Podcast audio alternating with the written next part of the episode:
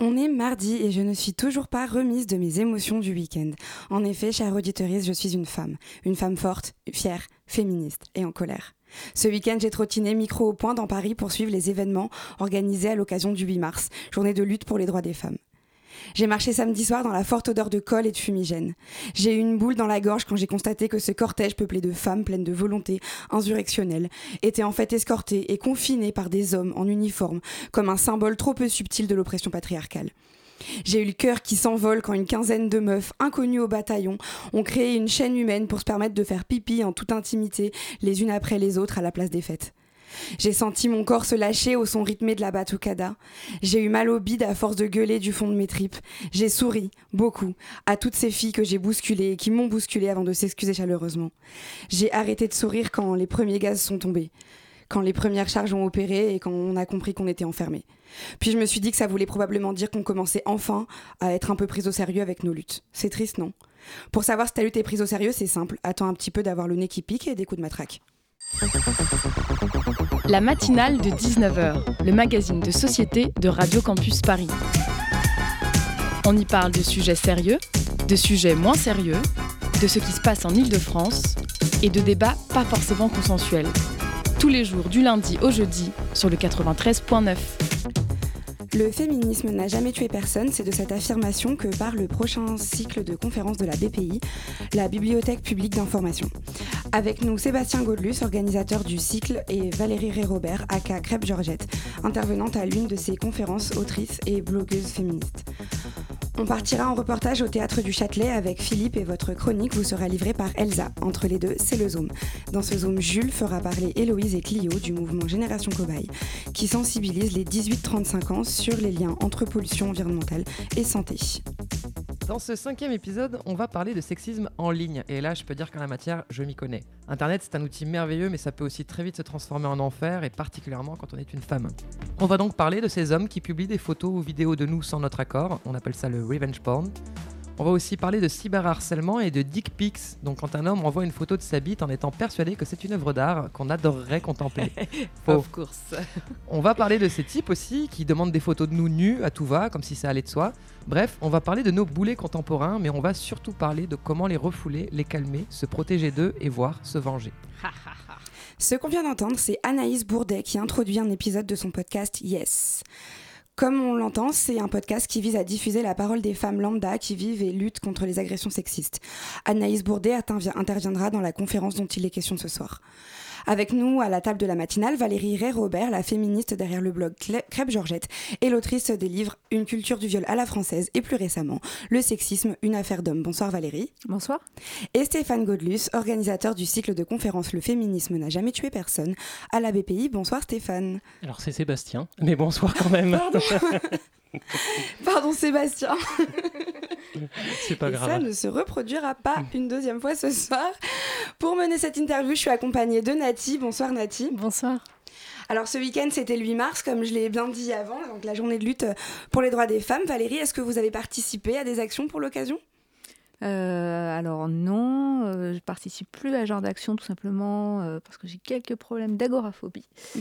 Donc voilà, je ne peux pas y participer malheureusement. C'est aussi important de penser à soi avant de penser à la lutte, Nati. Et du coup, est-ce que vous, Valé, pardon, excusez-moi, est-ce que vous, Sébastien Gaudelieu, vous avez fait quelque chose pour le 8 mars? Alors moi, non, parce que justement, je revenais de vacances et je n'étais pas à Paris, donc j'étais dans le train. Voilà, mais j'y ai bien pensé et j'ai suivi ça sur les réseaux sociaux, bien sûr. Parfait. Et du coup, la BPI organise par contre quelque chose euh, fin mars, à partir de fin mars jusqu'en octobre 2020, sur euh, les luttes féministes.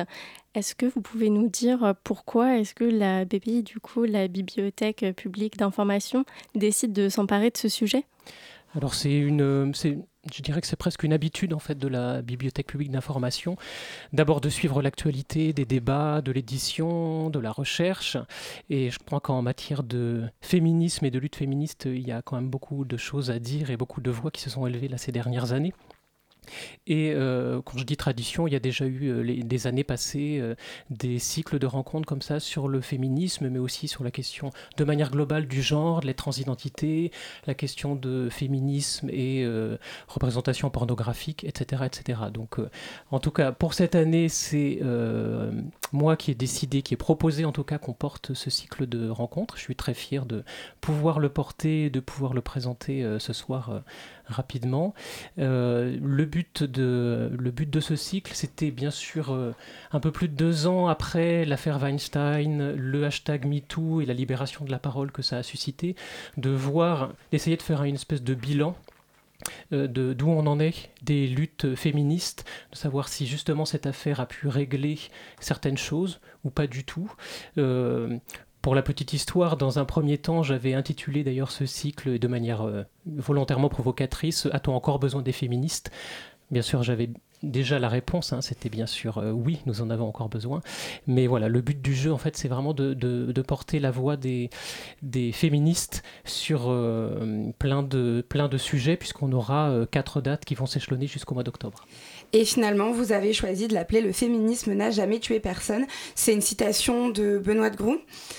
Euh, qui, se, qui n'est pas complète, qui se termine normalement par le machisme tue tous les jours. En 2020, il a déjà tué 17 femmes. Pourquoi avoir choisi de reprendre euh, cette citation comme intitulée? Ben Justement, c'est pour euh, bien montrer que les féministes, mais bon, je ne veux pas parler en leur nom et je pense que Valérie et Robert pourra le, dire beaucoup plus précisément euh, et de manière plus impliquée que moi. Euh, les féministes luttent contre le patriarcat, la domination masculine et que bien sûr les luttes féministes euh, que certains critiquent très violemment, ce ne sont pas elles qui causent de la violence, en tout cas ce ne sont pas elles qui causent des morts et que c'est en général plutôt celles qui défendent les femmes qui se voient violentées un peu au quotidien. Et donc c'est effectivement porter cette, porter cette voie-là qui nous semble importante. Avant de revenir euh, sur euh, la première conférence de ce cycle, j'ai juste une question. Comment est-ce que euh, vous avez fait, notamment en tant qu'homme, pour justement procéder et, et vous assurer en fait la pertinence euh, des sujets qui allaient euh, être euh, abordés. Alors je suis pas tout seul en fait pour la programmation de ce cycle parce que j'ai eu la, chance de travailler avec une militante féministe mais aussi philosophe qui est Elsa Dorlin qui est professeure de philosophie à l'université Paris 8 qui est une grande représentante de la question de ce qu'on appelle l'intersectionnalité c'est-à-dire quand notamment les minorités sont alors difficile de parler des femmes en tant que minorité, mais certains en tout cas les considèrent comme euh, des personnes mineures. Mais euh, quand en tout cas les femmes et d'autres et certaines minorités en fait sont sous le coup de plusieurs dominations, que ce soit des dominations de genre, des, dominations de sociales ou des, dominations euh, sexuelles, et j'en oublie forcément. Et de race, merci, effectivement, et des dominations de race. Et Elsa Dorlin est une spécialiste en fait de ces questions d'intersectionnalité. Euh, et donc c'est avec elle qu'on a construit le, cycle. Et c'est euh, bien sûr, je suis venu la voir en lui proposant des thèmes qui en tout cas moi m'intéressaient à apporter sur la question des violences euh, sexuelles, sur la question des nouvelles paroles qui sont portées à travers un certain nombre de réseaux sociaux. Mais c'est elle bien sûr qui m'a proposé que pour chacune des dates, on invite telle et telle personne, et en particulier pour le 30 mars, Valérie et Robert. Mais c'est très important de s'entourer d'expertise comme ça Tout à fait. Euh, pour, euh, pour euh, toucher au sujet de société.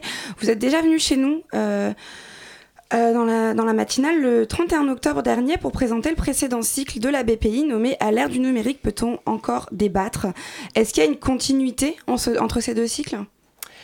Il n'y a pas forcément de continuité. Alors le titre précis du cycle c'était démocratie participative, mais effectivement on était venu parler d'une séance en particulier sur mmh. euh, euh, savoir si les, conditions étaient encore réunies pour pouvoir débattre de manière sereine à l'ère numérique.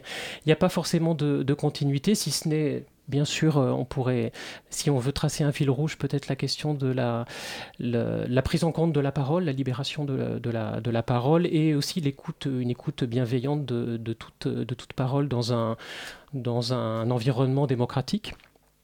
Le but du jeu, de manière globale, hein, à la Bibliothèque publique d'information, c'est de porter euh, des rencontres sur des sujets vraiment d'actualité. Et là aussi, en fait, sur la démocratie participative, c'est un, sujet, en particulier en cette période d'élection municipale, c'est un sujet qui est particulièrement important et, on, y a réfléchi de manière très, très euh, intéressante et approfondie avec Loïc Blondiot, hein, qui est chercheur en, en, sciences politiques et professeur en sciences politiques à l'Université Paris 1, qui était le conseiller scientifique de ce cycle. Et Valérie, vous serez intervenante sur la conférence d'ouverture du cycle qui s'appelle Le sexisme n'a jamais tué personne, donc, euh, de la BPI. C'est. Euh, non, pardon. Alors, si, le sexisme, justement, tue tous les jours. le sexisme tue tous les jours. Qu'est-ce qui m'arrive aujourd'hui? Le féminisme n'a jamais tué personne. Le nom du cycle de la BPI, la conférence sur laquelle vous allez intervenir, c'est euh, Violence sexiste quand les femmes prennent la parole. La parole ce jour-là, vous la prendrez aux côtés de Anaïs Bourdet, du bien connu projet Paye et plus récemment à l'origine du podcast Yes, qu'on a, dont on a entendu un extrait juste avant, et dans lequel euh, des femmes sont invitées à s'exprimer. Vous serez également avec Ovidie, réalisatrice entre autres des documentaires féministes Là où les putains n'existent pas et Tu dans la douleur. Vous-même, vous animez le blog Crêpe Georgette depuis les années 2000. Vous êtes souvent considérée comme une pionnière du féminisme sur Internet en France. À vous trois, on peut dire que vous couvrez une bonne partie des canaux de prise de parole. En revanche, aucune de vous n'est issue du monde académique. Est-ce que c'était une de volonté euh, et comment s'est fait le choix des intervenantes pour, euh, pour ce, cette conférence en particulier? Euh, là, là, comme, je le, comme je le disais tout à l'heure, c'est avec Elsa Dorlin qu'on a, qu'on a vraiment porté, euh, qu'on a programmé euh, l'ensemble des intervenantes. Cela dit, Elsa Dorlin qui va animer cette séance vient du monde académique. Donc c'est elle mhm. qui pourra effectivement modérer la parole. En revanche, des personnes du monde académique, on en aura à d'autres séances. Je pense notamment à la séance du 4 mai qui prendra pas tout à fait la forme d'une table ronde, mais plutôt en fait d'une succession de mini-conférences. Et là euh, interviendra notamment euh, Camille Froidevaux-Métry, qui est une philosophe, euh, philosophe politique qui travaille aussi sur la question du féminisme et sort un nouvel ouvrage de d'enquête photographique et phénoménologique autour des seins des femmes. Donc là, effectivement, on aura quand même des intervenants du monde académique. Mais ce n'était pas une critique, c'était plutôt en fait pour souligner cette particularité qui s'inscrit en fait finalement aussi euh, dans le, la première conférence, donc euh, quand les femmes prennent la parole. Et c'est intéressant justement de voir des femmes militantes qui, euh, se, qui ne se posent pas dans la sphère académique et c'est nous quelque chose qu'on avait mmh. relevé. Donc du coup, ma deuxième question aussi, enfin ma question qui est, est-ce que euh, c'est les femmes qui ont davantage pris euh, la parole, comme on l'entend en fait euh, au quotidien, le fait que la parole se soit libérée, ou c'est la société qui, qui est plus à même en fait de l'entendre, Valérie et Robert? Hum, J'ai pas l'impression que les, en fait, la question des violences sexuelles, elle arrive, euh, elle arrive dans la sphère féministe dans les années 70, tant aux États-Unis qu'en France. Et c'est à partir de ce moment-là que les femmes vont commencer à prendre la parole et, dire les violences sexuelles qu'elles ont subies. Euh, et moi, depuis que je suis sur Internet, c'est-à-dire 1999-2000, euh, j'ai assisté énormément de fois à des vagues de prise de parole des femmes. Euh, alors évidemment qu'il n'y avait pas la même résonance quand c'était sur des forums confidentiels, par exemple le forum des chiennes de garde. Effectivement, c'était entre féministes que ça se passait. Et il n'y avait pas de pont puisque les réseaux sociaux n'existaient pas. Donc évidemment que les réseaux sociaux donnent une plus grande euh, ouverture à cette prise de parole et elle est plus visible. Mais je pense que les femmes ont toujours pris la parole. Euh, ce qui a changé avec MeToo et Balance ton port, c'est deux choses. C'est un, que la, la prise de parole a vraiment été globale et extrêmement importante parce qu'il y a énormément de femmes sur Internet et qui prennent la parole. Et, euh, de deux, on ne pouvait faire autrement que les écouter. Euh, c'est un peu l'éléphant au milieu de la pièce, on ne peut pas faire autrement que de le voir en fait. Bah, là, je crois que c'est un peu ce qui s'est passé. Mais ça veut, on a été entendu, ça ne veut pas dire qu'on a été écouté, je me corrige. Voilà. Et selon vous, il y a, il y a une séparation avant et après MeToo? Euh, alors, c'est vraiment la question qui revient le, extrêmement souvent. Euh, et euh, on a la chance d'avoir une, étude américaine qui est sortie il y a 3 ou 4 mois et qui a démontré en fait qu'après MeToo, euh, les hommes qui sont patrons, enfin qui, peuvent embaucher des gens, seraient moins susceptibles d'embaucher des femmes après MeToo parce qu'ils auraient davantage peur d'être poursuivis pour harcèlement. Donc pour le moment, c'est la seule, la seule conséquence qu'on admet tous, c'est une conséquence négative. Et je pense que pour le reste, c'est un petit peu tôt en fait, pour, euh, même si deux ans, ça peut sembler long, euh, on en est au moment où on fait évoluer les mentalités. Je pense que MeToo, ça a contribué à deux choses, c'est que des femmes ont réalisé qu'elles vivaient des situations d'agression sexuelle et de viol dont elles n'avaient pas forcément conscience, mais qu'elles vivaient aussi des, situations de violence sexuelle qui ne sont pas pénalisées dans la loi. On ne souhaite pas forcément qu'elles soient pénalisées, mais pour autant, on voudrait que ces situations s'arrêtent. C'était le témoignage de Sandra Müller lorsqu'elle témoigne qu'elle subit des paroles violentes dans une soirée. Ça n'est pas pénalement condamnable. Personnellement, je ne souhaiterais pas que ça le soit. Je voudrais juste, par contre, que ces paroles s'arrêtent, qu'on puisse passer des soirées tranquilles sans que des hommes viennent, viennent nous, adresser ce genre, de, ce genre de, comportement. Je pense que les femmes ont réalisé ça. Et bien évidemment, comme les hommes, ça veut dire pour eux, les hommes hétérosexuels, ça veut dire modifier leur comportement, modifier ce qu'ils appellent leur façon de séduire.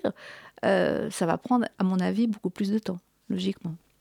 comment est-ce que vous expliquez le fait qu'il y a à la fois... Euh, une reconnaissance grandissante des, violences sexistes, qu'on en parle de plus en plus, et parallèlement euh, une impunité qui, continue, qui ne s'arrête toujours pas, notamment quand euh, ben, les personnes qui ont besoin d'être punies sont célèbres euh, Parce que c'est toujours le même phénomène, c'est que c'est ce que je décris dans mon, dans mon premier livre, Une culture du viol à la française. Je montre qu'en fait, la figure du violeur, elle subit un phénomène d'altérisation, c'est-à-dire que le violeur, c'est toujours l'autre.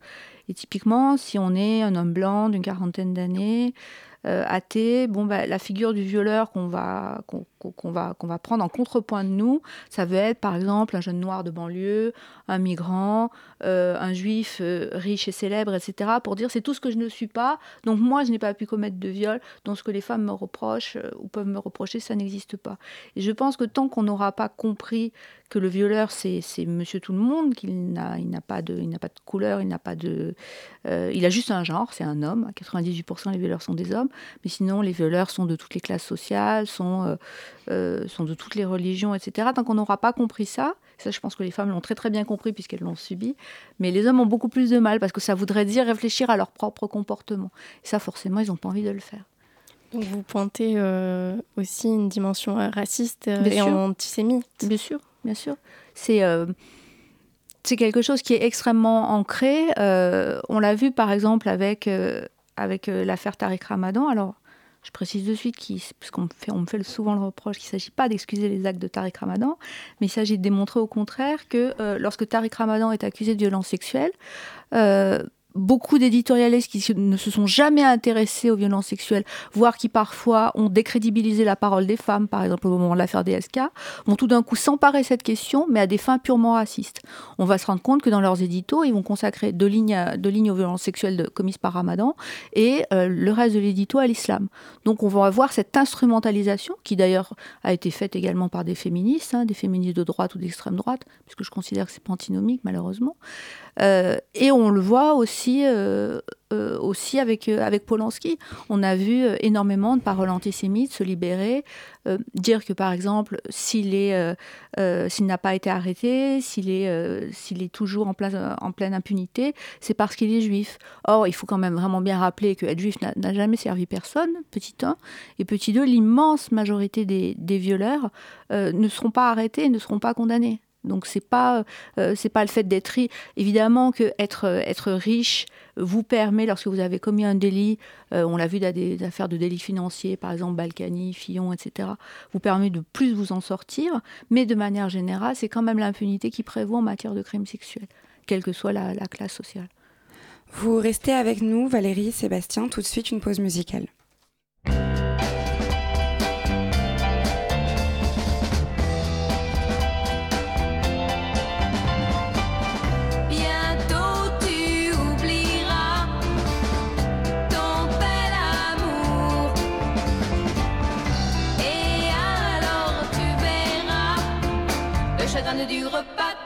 Toujours.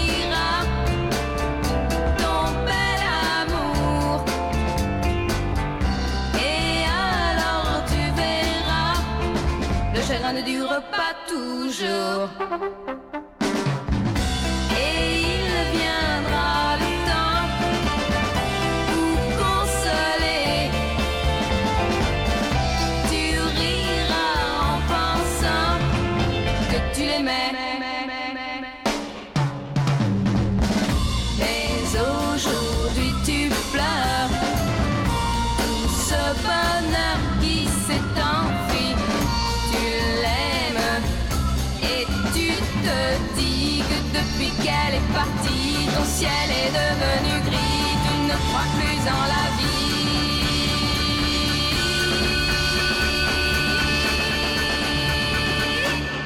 C'était Bientôt tu l'oublieras de Jacqueline Taïeb sur Radio Campus Paris. La matinale de 19h sur Radio Campus Paris. Nous sommes toujours avec Valérie Ré-Robert et Sébastien Gaudelus. Euh, ce soir, on parle de libération de la parole chez les femmes dans la matinale et notamment de l'après-MeToo. Euh, vous, Valérie, c'est deux ans après l'affaire MeToo et très peu de temps après la sortie de l'affaire de la Ligue du LOL que vous sortez votre premier livre, Une culture du viol à la française. Est-ce que c'est lié? Est-ce qu'il y avait une volonté de faire partie des voix montantes et de battre le fer tant qu'il est encore chaud? Euh, alors non, c'était c'est vraiment totalement une, coïncidence parce que j'avais pas du tout prévu que enfin la, Ligue du LOL c'est vraiment sorti de manière euh, enfin j'étais pas au, courant que ça allait sortir en fait. Je désespérais que ça sorte pour être plus précise. Euh, donc non non et puis enfin je considère que les violences sexuelles j'en parle depuis euh, depuis extrêmement longtemps donc j'ai pas commencé à ce moment-là, ça fait déjà dix ans que j'en parle.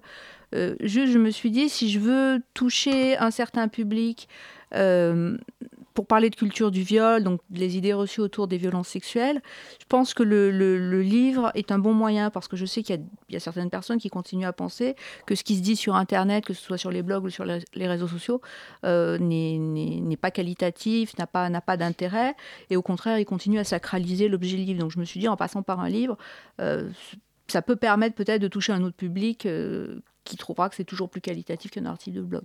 Donc c'était un peu ça ma démarche en fait.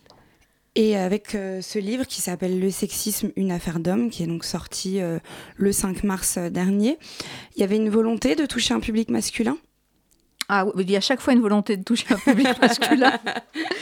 Euh, oui, oui. Bah, en fait, euh, quand j'ai présenté mon premier livre, je me suis rendu compte, euh, à mon grand désespoir, que quand on atteignait les 15% d'hommes dans les présentations, c'était, enfin, on pouvait faire une hola. Et euh, dans une des présentations, on a, on a des, il y avait un repas qui était organisé avant par le, lieu, le lieu où ça se passait, et des femmes ont demandé à l'homme qui mangeait à côté d'elles s'il souhaitait, il souhaitait rester pour la présentation, enfin s'il allait rester, et il a dit qu'il n'était pas concerné. C'est vraiment quelque chose qui m'a frappée parce que je me suis dit, mais en fait, nous, on serait cens- enfin, les femmes, on serait censées être concernées euh, toute la journée par ce qu'on subit. Euh, et on serait censé en fait gérer à nous toutes seules le problème, euh, le problème par exemple des violences sexuelles, en adaptant notre, comportement, en se comportant de telle ou telle manière, etc. Et les hommes, eux, ne seraient jamais concernés. Et c'est vraiment le titre du bouquin, il évoque ça en fait, que euh, bah, si on veut que les violences sexuelles s'arrêtent, alors oui, il faut mettre fin à la domination masculine en donnant plus d'empowerment aux femmes, mais il faut aussi à un moment que les hommes se questionnent sur leur comportement, sur leur lâcheté face, euh, euh, face à leurs amis sexistes, euh, face à leurs collègues sexistes. Et donc le sexisme est bien une affaire d'hommes, avant d'être une affaire de femmes. Je me permets euh, de me tourner vers Sébastien Godlus. Quelle est la... Est-ce qu'il y aura des hommes dans votre programmation? Et sinon, quelle est la place que vous leur donnez dans vos cycles de conférences? Euh, vous voulez parler des cycles en général ou de celui-ci en De particulier? celui-ci. De celui-ci. Alors, a priori, il n'y aura pas d'hommes. On s'est posé la question avec Elsa Dorlin. Euh, Peut-être qu'on va en avoir un. Euh, Peut-être que s'il n'y en a pas du tout, je serai la seule caution masculine du cycle, même si moi, j'interviens pas. Euh, en fait, je me suis, on s'est posé la question avec Elsa Dorlin, et puis finalement, il y avait tellement de voix de femmes féministes qu'on voulait faire entendre à ce cycle-là qu'on a fini par se dire s'il n'y a que des femmes, euh, bah, au contraire, enfin, d'ailleurs je l'assume euh, parfaitement, et pour tout dire, parce qu'on m'a déjà fait des remarques, voire des critiques, sur le fait qu'il n'y ait pas d'hommes, euh, il y a, à ce moment-là j'ai répondu pourquoi vous ne me faites pas la remarque quant à certaines tables rondes, sur d'autres sujets bien sûr, il n'y a que des hommes? Pourquoi vous ne me faites jamais la remarque pourquoi vous n'invitez pas de femmes à ce type de, à ce type de rencontre Donc on assume parfaitement la, le, principe. S'il y a un homme, très bien, parce qu'il y a malgré tout quand même des hommes féministes, heureusement, et ça, je pense que ça évolue quand même un peu. si on arrive à en avoir un parce que le programme est quasiment bouclé, ce sera très bien, mais s'il n'y en a pas, je pense qu'il y a suffisamment de voix féministes intéressantes à faire entendre. Et d'ailleurs, on a plus l'embarras du choix qu'autre chose. Peut-être qu'en soi, la mission, euh, c'est pas tant de faire venir des hommes à la BPI pour parler pendant le cycle, mais plutôt pour écouter pendant le cycle. Tout à fait. On espère qu'ils euh, seront nombreux dans la salle. on espère aussi, vraiment grandement. Est-ce qu'aujourd'hui, on peut dresser un constat du, rapport euh, qu'ont les hommes au sexisme et au féminisme? Est-ce que c'est possible? C'est difficile parce qu'en fait, le, discours qu'il faut avoir euh, face aux hommes, on ne peut pas leur mentir, on ne peut pas leur, dire qu'en fait le, féminisme va leur apporter des choses parce qu'en fait c'est pas vrai. Le, euh, le gâteau il fait toujours la même taille et mécaniquement si euh, les, les, minorités prennent leur part, la part des hommes, des hommes blancs hétérosexuels, elle va forcément diminuer. Donc ça, il faut qu'ils en aient conscience. Et je pense qu'ils l'ont très très bien compris. C'est pour ça que le retour de bâton est aussi fort, à mon avis. Mais dans mon livre, j'essaie de prendre un, parti pris qui a été adopté par certains activistes hommes américains sur le sujet, c'est de démontrer ce que le patriarcat fait aux hommes. Si, les hommes rentrent bien dans les cases du, patriarcat, c'est-à-dire qu'ils sont, euh, qu'il faut être blanc, qu'ils sont hétérosexuels, etc., s'ils rentrent dans ces cases-là et qu'ils adoptent tous les codes de la virilité, euh, alors ils peuvent espérer, euh, si ça leur correspond, ne pas être trop malheureux. Et je démontre au contraire que le, la virilité a un coût énorme pour les hommes, puisque c'est euh, les hommes qui complètent le plus leur suicide, euh, c'est les hommes qui ont le plus d'accidents routiers, domestiques, etc. C'est les hommes qui meurent le plus, ils sont les premières victimes d'homicides, d'assassinats, etc. Et je me dis, en passant par ce biais-là, parce que force est de constater en fait que quand on dit aux hommes, il faudrait mettre fin au patriarcat, euh, parce que les femmes en souffrent beaucoup, ça suffit pas. Donc je, me suis dit, tiens, si je leur fais remarquer que le patriarcat a des conséquences pour eux qui sont moindres que celles des femmes, mais qui existent quand même, peut-être que là, ça peut les faire réagir. Parce qu'on constate que c'est des sujets qui sont investis par les, masculinistes, mais qui eux disent c'est la faute des féministes. Alors moi, je dis, enfin, je suis pas la seule, évidemment, c'est pas moi qui ai, qui théorisé ça, mais que en fait, si par exemple les hommes se suicident beaucoup, c'est parce que les valeurs patriarcales qui leur sont imposées leur imposent une certaine forme de violence. Et donc le suicide en fait partie. Vous citez notamment euh, euh, l'impossibilité de faire le deuil euh, de, ces privilèges. Qu'est-ce que c'est ce concept?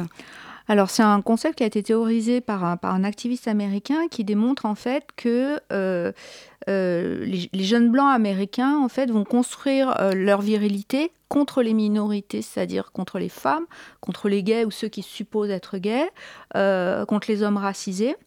Et ils, voient ces ils vont faire ça d'une manière extrêmement violente. C'est pour ça qu'ils les appellent Angry White Men, les euh, jeunes blancs en colère, euh, les jeunes hommes blancs en colère. Et euh, en fait, tous ces hommes-là se rendent très bien compte que, que c'est plus comme avant, en fait qu'ils ne dominent plus au foyer, qu'ils ne dominent plus dans le milieu du travail, que les femmes peuvent gagner plus qu'eux, etc., même s'il y a encore des inégalités salariales. Et c'est impossible à vivre pour eux, impossible à supporter. Euh, et une partie d'entre eux, d'ailleurs, s'expriment sur Internet. On voit la montée des discours misogynes. Euh, et on peut à ce sujet-là rappeler que la grande partie des terroristes suprémacistes blancs aux États-Unis, euh, qui ont ciblé parfois des femmes, parfois des juifs, des gays, des afro-américains, etc., avaient à la base un discours extrêmement misogyne, tous. Et donc le, le, deuil des privilèges est très difficile à faire pour beaucoup d'hommes, bien sûr.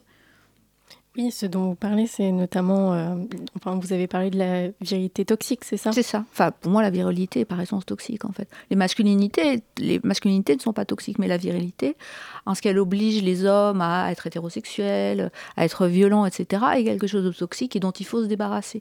Mais c'est très difficile de s'en débarrasser parce qu'en fait, la virilité est euh, élevée comme une valeur éminemment positive. Et donc, les hommes qui n'y correspondent pas vont se dire c'est moi le problème, c'est pas la virilité. C'est pour ça, par exemple, qu'on constate un, taux énorme de, suicide, de suicides chez les jeunes hommes, gays, parce qu'ils se disent le problème, le problème c'est pas ce qu'on me dit d'être, c'est moi-même. Et donc, euh, homophobie ambiante et euh, homophobie intériorisée, beaucoup de suicides. L'an dernier, vous publiez Une culture du viol à la française, comme mentionné plus tôt. Est-ce qu'il y a une continuité entre vos deux livres? Oui, c'est vraiment, ce que je vous disais tout à l'heure, à savoir que euh, maintenant qu'on a réalisé qu'on avait un problème de violence sexuelle, euh, on sait qu'il y a des femmes qui, subissent des violences sexuelles, des hommes, des enfants, euh, mais pour autant, euh, ceux qui les, font subir ne sont toujours pas désignés, à savoir c'est les hommes. C'est encore quelque chose qui est difficile à tenir. Et surtout, on s'est rendu compte lorsqu'il y a eu des affaires de viol médiatisés, euh, Baupin, Weinstein, etc., que beaucoup d'hommes autour d'eux étaient au courant. ils l'ont d'ailleurs dit publiquement, mais donc ça veut dire qu'ils n'ont rien fait en fait. Et c'est aussi ce que j'interroge dans le livre, c'est-à-dire les complicités masculines qui à un moment doivent se rompre. Et euh, j'invite clairement les hommes, lorsqu'ils ont euh, des, amis, des collègues, etc., toxiques, à rompre ces amitiés. Euh, c'est ce qu'on a, c'est ce que toutes les féministes ont fait, toutes les féministes femmes ont fait. Euh, lorsqu'on en parle, elles me disent ah bah la première chose que j'ai fait, c'est perdre beaucoup d'amis hein, quand je suis venue, devenue féministe. et force est de constater que les hommes ont beaucoup de mal à ça, préférant, ils veulent pas séparer euh, le copain sexiste de, de l'artiste, n'est-ce pas? Et, euh, et, donc je pense bah si, il faudrait le faire en fait, et comprendre qu'en fait on peut pas rester amis avec avec des, hommes sexistes parce qu'en fait on leur offre on leur offre de l'impunité, on, on, finit par leur faire croire que c'est pas grave en fait ce qu'ils font, puisqu'on reste amis avec eux. Merci beaucoup Valérie Ré-Robert, Sébastien Godlus d'avoir répondu à notre invitation dans la matinale de 19h.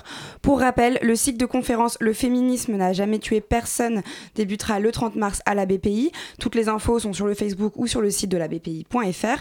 Et dans toutes les bonnes librairies, vous trouverez Le sexisme, une affaire d'homme de Valérie Ré-Robert aux éditions Libertalia. Tout de suite, un peu de musique.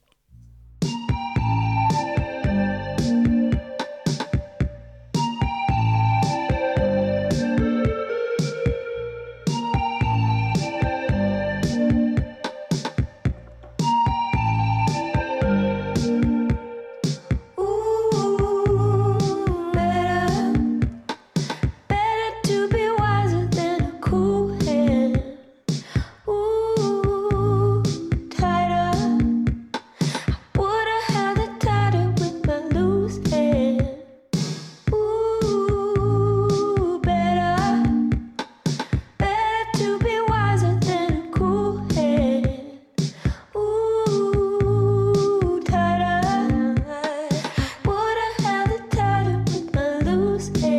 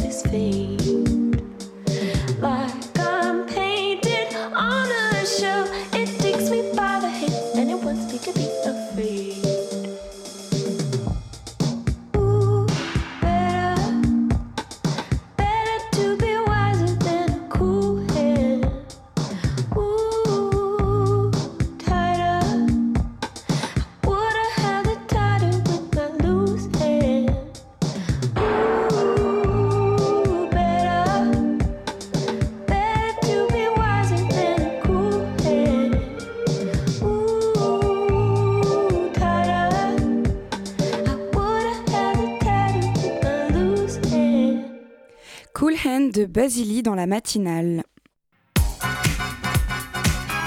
La matinale de 19h. Du lundi au jeudi sur Radio Campus Paris. Et tout de suite, on va faire un tour au théâtre du Châtelet, où a lieu cette semaine le spectacle Room with a View, créé entre Marseille et Paris. Room with a View explore les formes de contestation et de révolte par la danse et la musique électronique. Rencontre avec ses créateurs, Rhône et la compagnie La Horde.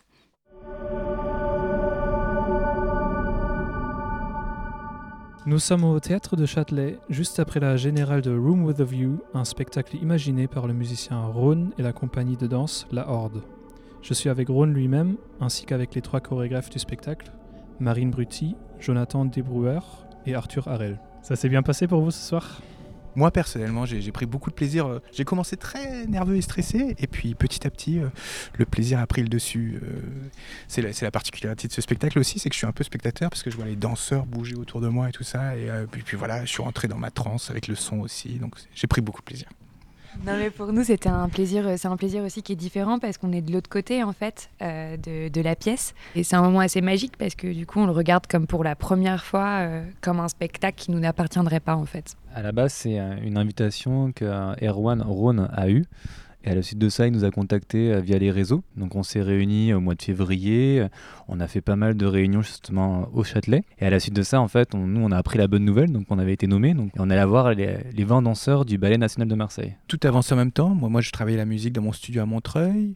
Et puis je faisais des allers-retours avec de nouvelles maquettes qui travaillaient de leur côté. Et puis en voyant euh, si ça marchait ou pas, ben, j'adaptais la musique euh, et puis je revenais. Enfin, c'était des, allers-retours entre Paris, entre Montreuil et Marseille. Et, finalement, je trouve que c'était assez fluide. Ça a pris forme assez rapidement. Très très tôt, il y a eu des, des trucs qui se sont révélés. Moi, j'ai compris plein de choses aussi sur la manière de travailler le son pour des danseurs avec cette expérience. Là, tout d'un coup, je découvrais une liberté nouvelle pour moi, celle de d'étirer les morceaux, de prendre mon temps, de fumer une clope sur scène. Oui, pour moi, c'était quelque chose de très nouveau. Du coup, super enrichissant.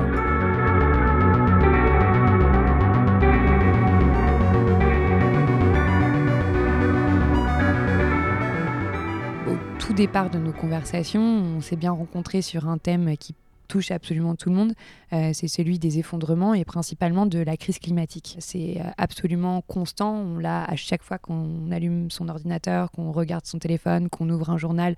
On s'est rendu compte que ce qui nous unissait tous, c'est de ressentir une violence extrême et comprendre aussi que c'est ces violences qui ont amené à la crise climatique. C'est avant tout le résultat de violences sociales, euh, de violences sexistes, de violences racistes et de colonialisme.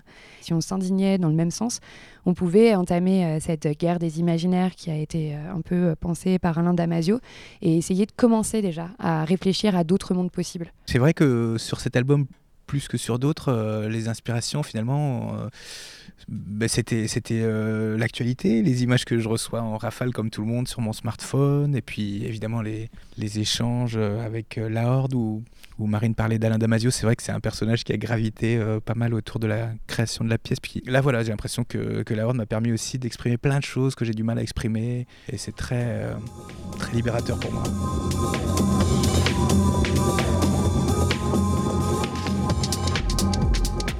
Dans cette pièce, il y a plusieurs actes. Il y a un acte d'effondrement et euh, il y a la beauté aussi euh, que peut procurer un effondrement. Et on parle aussi de, l'effondrement du patriarcat et de, tout ce qui va avec.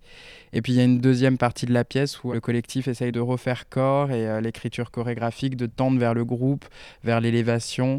C'est pas un spectacle sur la rave et sur la techno. On y va, on va dans ces soirées-là, on va y danser. C'est les soirées qu'on préfère, c'est celles dans lesquelles on peut le plus libérer nos corps mais c'est quelque chose qu'on ne veut pas représenter euh, au plateau parce que c'est irreprésentable et que c'est une expérience qu'on doit euh, ressentir dans son corps et pas illustrer. Pour nous, l'endroit de la fête, c'est un endroit euh, comme le théâtre qui est politique, quoi qu'on en dise, quoi qu'on en fasse. du moment qu'on rentre à l'intérieur d'un club, d'une rave, d'un concert ou d'un théâtre ou d'un lieu culturel, pour nous, on se positionne en tant que citoyen. On peut prendre le temps de faire quelque chose qui est presque contre-productif où on perd euh, presque son temps euh, selon les lois capitalistes. Ce sont euh, ces lieux-là que nous avons choisis pour vivre et, nous épanouir artistiquement et en, tant que citoyens.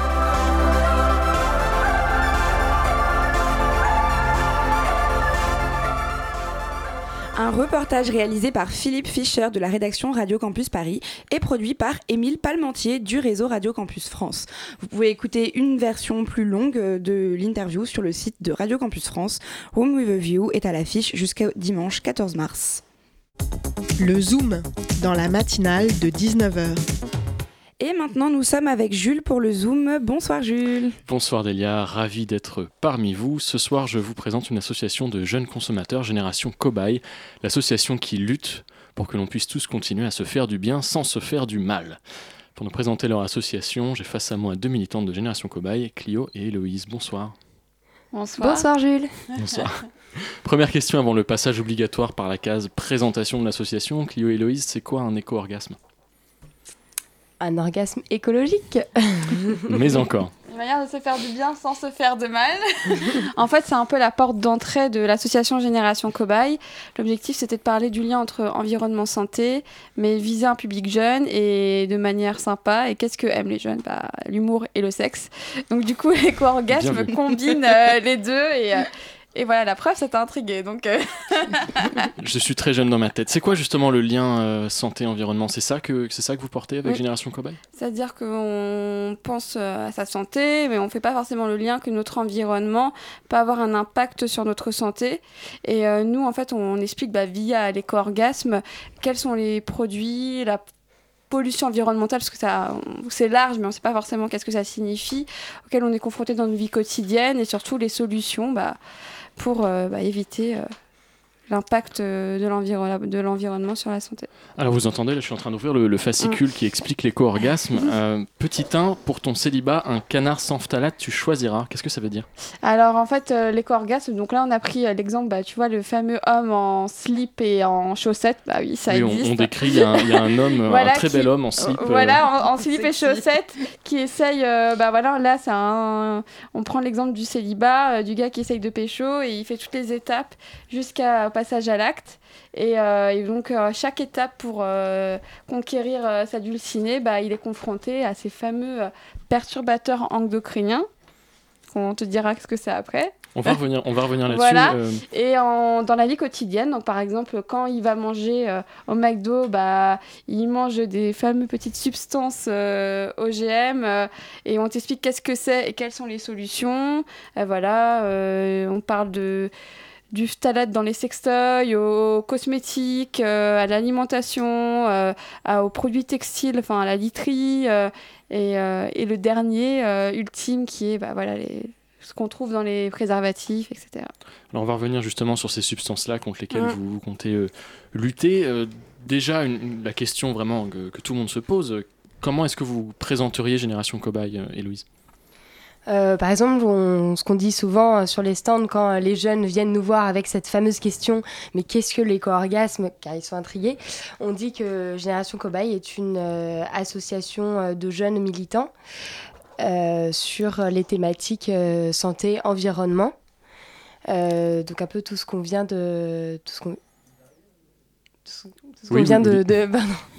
tout ce qu'on vient de vous présenter. Donc on, est vraiment une, euh, une association qui sensibilise, qui donne euh, des clés en main euh, sur justement tout, notre environnement de l'alimentation à la sexualité, sur des alternatives qui sont faciles, accessibles, pas forcément très chères.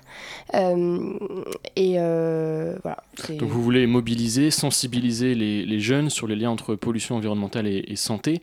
Euh, le tout grâce, je, cite encore votre site, grâce à la force du web et de l'humour. Alors c'est quoi cette force du web et de l'humour? Est-ce que c'est la même chose? Est-ce que c'est deux choses différentes? Euh, bah, c'est deux choses qui sont assez complémentaires parce que sur, notre, euh, sur nos réseaux, euh, sur notre site internet et sur les réseaux sociaux, on est assez dans l'humour aussi. Après, euh, euh, sur, sur le web, justement, on va avoir euh, pas mal de groupes Facebook où chacun peut s'impliquer à sa propre échelle. Donc ça peut être de temps en temps quelqu'un qui veut intervenir sur un stand de festival ou alors qui veut aller faire un atelier do it yourself, comme ça peut être quelqu'un qui décide d'intervenir à la radio ce soir. Euh, et, euh, et- Sur on- le ton de l'humour. Sur le ton de l'humour, toujours. Et sur notre site web aussi, on publie euh, pas mal d'articles justement pour sensibiliser à toutes les choses de notre quotidien. Donc ça peut être aussi euh, les plantes, quelles plantes vont permettre de- d'absorber euh, des pollutions de l'air ou euh, quels aliments manger plutôt que d'autres, etc.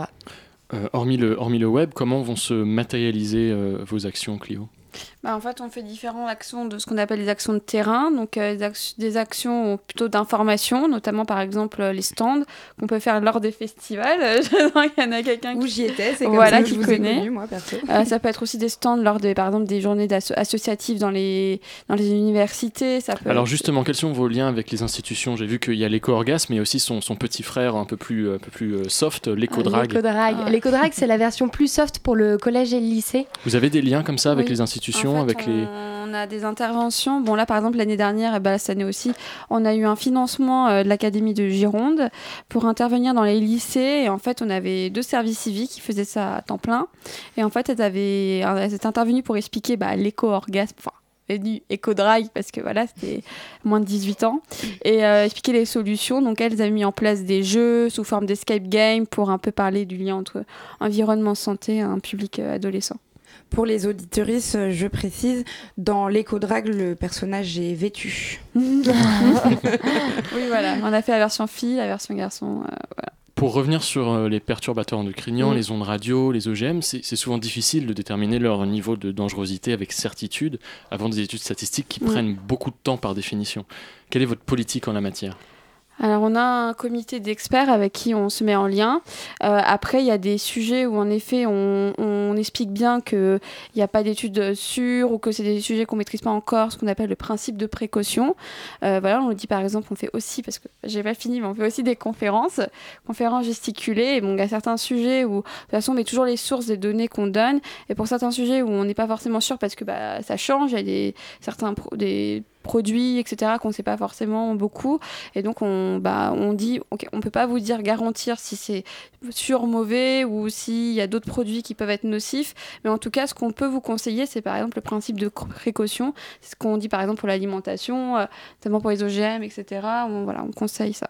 Il y a quand même certaines préconisations qui sont Mm. très euh, conservatrices. Euh, Est-ce que vous ne pensez pas que vous surréagissez concernant certains sujets? Je pense par exemple aux, aux ondes radio. Vous préconisez de ne pas passer plus d'un appel toutes les heures et demie. Alors, pour les ondes, ça fait partie de ces fameux sujets où on n'a pas de, de, bah, de preuves sûres. Donc, ce qu'on dit euh, dans des conférences, c'est que voilà, c'est un sujet qui bouge, c'est un sujet bah, voilà, en peine euh, actuelle, on ne peut pas forcément garantir. Donc, nous, ce qu'on conseille, c'est euh, bah, des solutions voilà, de principe de précaution, faire attention sans forcément flipper et vivre dans une grotte. Ça peut être juste bah, voilà, réfléchir un petit peu bah, l'utilisation qu'on fait bah, du portable, de... mais sans forcément. voilà, Continuer à se faire du bien sans se faire du mal. Voilà, c'est On revient ça. là- on revient là-dessus. Très rapidement, quelles sont, quelles sont vos luttes en ce moment? Que- Quels sont vos- les projets sur lesquels vous, vous travaillez? Héloïse? Alors par exemple, euh, cette année, notre campagne, c'est la santé mentale, donc tout ce qui concerne le stress, l'anxiété et euh, comment ça peut être néfaste euh, sur les individus. Avril. Pardon? Avril 2020. Oui, pour avril euh, 2020. Euh, et puis là, euh, prochainement, on va avoir euh, des apéros euh, sur nos antennes locales, donc par exemple à Paris, à Bordeaux Mm. euh, ou, ou, euh, à Grenoble. Mm. Euh, on a aussi euh, le printemps des cobayes euh, fin mars, où euh, chacun est invité à réfléchir à, à l'association, euh, aux, outils qui sont proposés Mm. et à toujours euh, s'amuser ensemble. Merci Clio et Héloïse. Merci également à Jules pour ce Zoom. Restez avec nous, la matinale de 19h, ça continue sur le 93.9. La matinale de 19h. Du lundi au jeudi sur Radio Campus Paris. Et tout de suite, on passe à la traditionnelle chronique d'Elsa qui s'assoit toujours au moment où je l'annonce. Elsa est toujours en retard. Toujours en toujours, retard. toujours, toujours. Elsa, de quoi tu vas nous parler ce soir? Du retard peut-être? De l'effondrement. Ah Ah. Et donc, sans transition, tu vas nous parler de l'effondrement. Chouette comme sujet. Écoutez, Delia, euh, déjà ne commencez pas sur ce ton-là, vous partez d'un très mauvais pied. Mon positionnement philosophique est très simple. Je crois qu'on accepte mieux les choses lorsqu'on est préparé. Vous voyez, si on vous avait dit dès le début que ce monde est cruel, que la réalité est froide et moche, et que le patriarcat même mis face au mécanisme de l'exercice de son pouvoir pointera toujours, oui, toujours son gros doigt dégueulasse, euh, pointera toujours son gros de son gros doigt dégueulasse la responsabilité des dominés dans leur domination. Effectivement, peut-être que vous ne perdriez pas votre temps à essayer de changer quoi que ce soit à ce monde si on vous l'avait dit avant. C'est fini, on a essayé, acceptez-le, on a travaillé honnêtement, mais on a perdu. Vivez votre vérité. Et puis, il y a quand même une forme de beauté dans l'abandon à la puanteur du quotidien, car paradoxalement, elle soulagera votre âme par l'aveu de son impuissance. Donc, ne tentez pas d'éviter l'inévitable, résignez-vous avec courage et commençons la préparation matérielle et psychologique du jour d'après. Voilà, c'est tout. Merci pour ce message d'espoir. Du sarcasme, typique. Néanmoins, cela atteste d'une progression, Delia, je le note. Vous progressez dans les étapes du, deuil et cela, je le salue. Chacun son rythme après tout. Delia, croyez-moi, hein, j'aimerais porter un regard tendre et optimiste sur l'avenir, mais rendons-nous à l'évidence. 1606 cas déclarés, 30 décès, 7 clusters auxquels s'ajoute désormais la Corse. Et c'est pas le système de santé français qui va nous sauver. Les hôpitaux sont en PLS et très honnêtement, je mise peu sur l'humanité des médecins. Quand on voit déjà la difficulté qu'ils ont à cacher leur. quand, ils, quand on voit la difficulté, c'est parce que je le pense vraiment que j'ai du mal à le dire. la vérité Faut que fait ça mal. sorte. Et donc oui, sachez-le, je mise peu sur le, le- je mise peu sur l'humanité des médecins quand on voit la difficulté avec laquelle ils dissimulent leur mépris de classe déjà en temps normal. De mieux en mieux, rien à dire. Après, n'ouvrons pas les vannes de la panique trop hâtivement. Attendez encore un peu avant de dire à votre boss qu'il pue de la gueule et qu'il peut s'acheter une personnalité avant la fermeture de la grande distribution. Parce que ça va se faire par palier. Là, ça reste encore assez sympa. On est dans la bonne période. Restriction des visites dans les EHPAD, dans les maternités. Franchement, on va pas se mentir, c'est plutôt pour le mieux. On n'aurait jamais pu rêver une meilleure excuse pour skipper les visites à mamie. Alors, ma pépette, t'as trouvé un Jules? Non, mamie, j'aime la chatte et j'aurai pas d'enfant. Ma tante Sandrine, il est beau, hein Non, il sort juste de ta chatte et dans dix ans, tu le détesteras comme moi. Vous voyez? On évite, on s'évite à tous un choc générationnel infertile. Donc le grand confinement, ça c'est la nouvelle étape. Bon, honnêtement, ça c'est tout bénef. Vacances bonus, chômage technique aux frais de votre patron. Vous savez, celui qui pue de la gueule et qui s'inquiète qu'on soit en train de détruire la séduction entre les hommes et les femmes. Oui, celui-là, là. Ça, après, c'est pour les gens en CDI, hein, parce que nous autres intermittents, auto-entrepreneurs et intérim du tertiaire, on va juste finir par faire des repas de nos ongles de doigts de pied. Et quand il y en a plus, il y en a encore avec toi. Hein. Ah, ça, vous savez, toujours des liens. Mais vous avez raison, j'ai quand même sacrément niqué l'ambiance, alors on va finir sur une note d'espoir et une vraie bonne nouvelle. Alors peut-être que le chamboulement de nos habitudes sera le terrain d'une inventivité créatrice, de multitudes de micros avancés, qui sait? Peut-être accélérera-t-il la possibilité de voter en ligne via un compte étatique sécurisé comme on le fait déjà pour l'acquittement de nos impôts. Et la vraie bonne nouvelle de la journée Non, allez, deux. Deux parce que vraiment l'ambiance, je l'ai bien pourrie. Le Covid-19 nous... Le Covid-19 le Covid-19 en s'immisçant jusque dans l'Assemblée, les cabinets ministériels et en touchant jusqu'à Franck Rister, ministre de la Culture, rappelle aux puissants qu'ils ne sont pas intouchables et que le virus de la convergence est lui aussi hautement transmissible. Alors enfin, pas loin de l'acquittement, enfin un qui est très loin de l'acquittement justement. C'est bon, je peux continuer? Vous voulez pas que je le dise, hein, c'est ça? Faites votre vie. Oui, je vais parler de François Fillon. François Fillon, effectivement, ce mardi 10 mars, faites chauffer le champagne, ou en fait non, peut-être mettez-le au frais plutôt. Le parquet national financier a requis 5 ans de prison contre lui, dont 2 ans ferme. Prépare-toi, Fillon. Merci Elsa. C'est la fin de cette matinale. On remercie Nati pour la première partie d'émission. On remercie également Jules pour le Zoom et la coordination de la matinale. Gwen et Elsa, pardon, Philippe pour le reportage et Elsa pour ta chronique. Victor d'avoir réalisé l'émission. Demain soir, même heure, même antenne. Il n'y aura pas de matinale. Mais on vous laisse pas comme ça sur le 93.9. Demain, c'est une soirée événement. Votre radio préférée vous emmène à la gaieté lyrique, à la découverte de la création sonore. Une conférence avec Karine Fillot, Elodie Hervier et David Christoffel. Tout de suite, c'est la demi-heure avec Pitoum.